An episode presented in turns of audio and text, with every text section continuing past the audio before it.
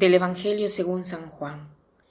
En aquel tiempo muchos judíos que habían venido a casa de María, al ver lo que había hecho Jesús, creyeron en él. Pero algunos acudieron a los fariseos y les contaron lo que había hecho Jesús. Los sumos sacerdotes y los fariseos convocaron el Sanedrín y dijeron, ¿Qué hacemos? Este hombre ha hecho muchos signos. Si lo dejamos seguir, todos creerán en él y vendrán los romanos y nos destruirán el lugar santo y la nación. Uno de ellos, Caifás, que era sumo sacerdote aquel año, les dijo, Vosotros no entendéis ni palabra, no comprendéis que os conviene que uno muera por el pueblo y que no perezca la nación entera. Esto no lo dijo por propio impulso, sino que por ser sumo sacerdote aquel año habló proféticamente, anunciando que Jesús iba a morir por la nación, y no solo por la nación, sino también para reunir a los hijos de Dios dispersos. Y aquel día decidieron darle muerte. Por eso Jesús ya no andaba públicamente entre los judíos, sino que se retiró a la región vecina al desierto, a una ciudad llamada Efraín, y pasaba allí el tiempo con los discípulos. Se acercaba la Pascua de los judíos y muchos de aquella región subían a Jerusalén antes de la Pascua para purificarse. Buscaban a Jesús y estando en el templo se preguntaban, ¿qué os parece? ¿Vendrá a la fiesta? Los sumos sacerdotes y fariseos habían mandado que el que se enterase de dónde estaba les avisara para prenderlo. Nos encontramos inmediatamente después de la resurrección de Lázaro y este acontecimiento ha creado tanta fe en él. Tantas personas comienzan a creer en él, pero obviamente, como en todas las cosas cuando ocurre algo grande, está la envidia. Y algunos judíos van donde los fariseos para contar lo que Jesús había hecho. Por lo tanto, ellos se alteran mucho y forman la reunión del eh, Sanedrín. El Sanedrín era uno de los órganos más importantes del pueblo hebreo y tenía la función de hacer respetar la ley. Era como un tribunal. Daban sentencias y cada sentencia tenía un valor que no se podía discutir. Era un órgano de vigilancia, de juicio, y este Sanedrín estaba conformado por 71 miembros.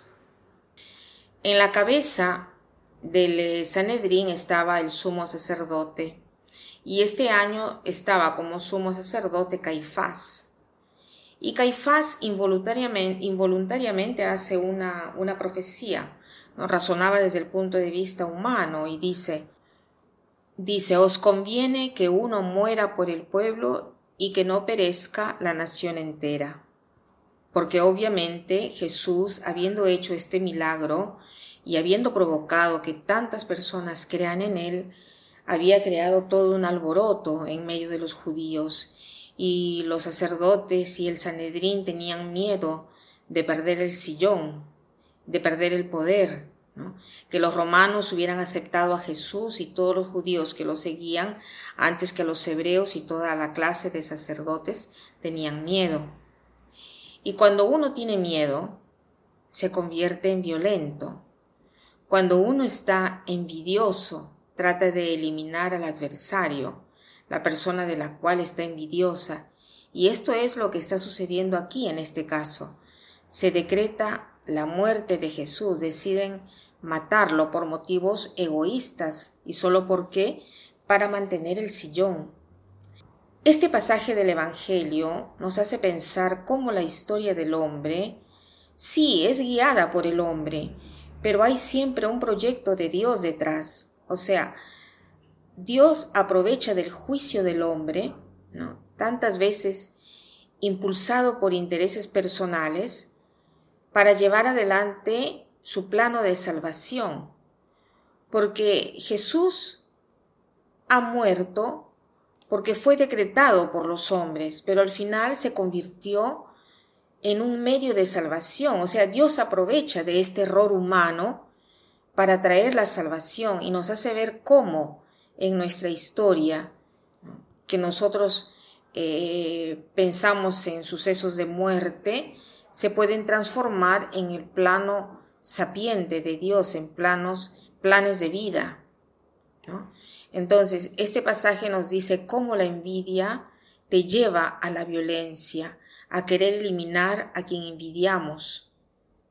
Hagámonos un examen de conciencia en cuanto a esto y veamos si también nosotros estamos afectados por esta envidia y tratamos no de hacer desaparecer a nadie, pero sí a, disminuir el valor de la persona de quien sentimos envidia.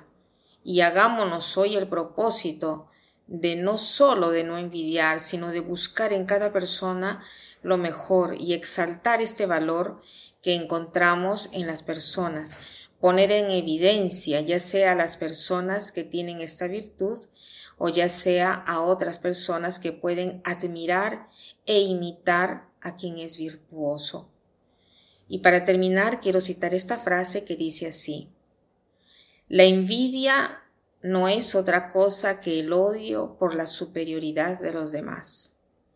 La envidia no es otra cosa que el odio por la superioridad de los demás. Que pasen un buen día.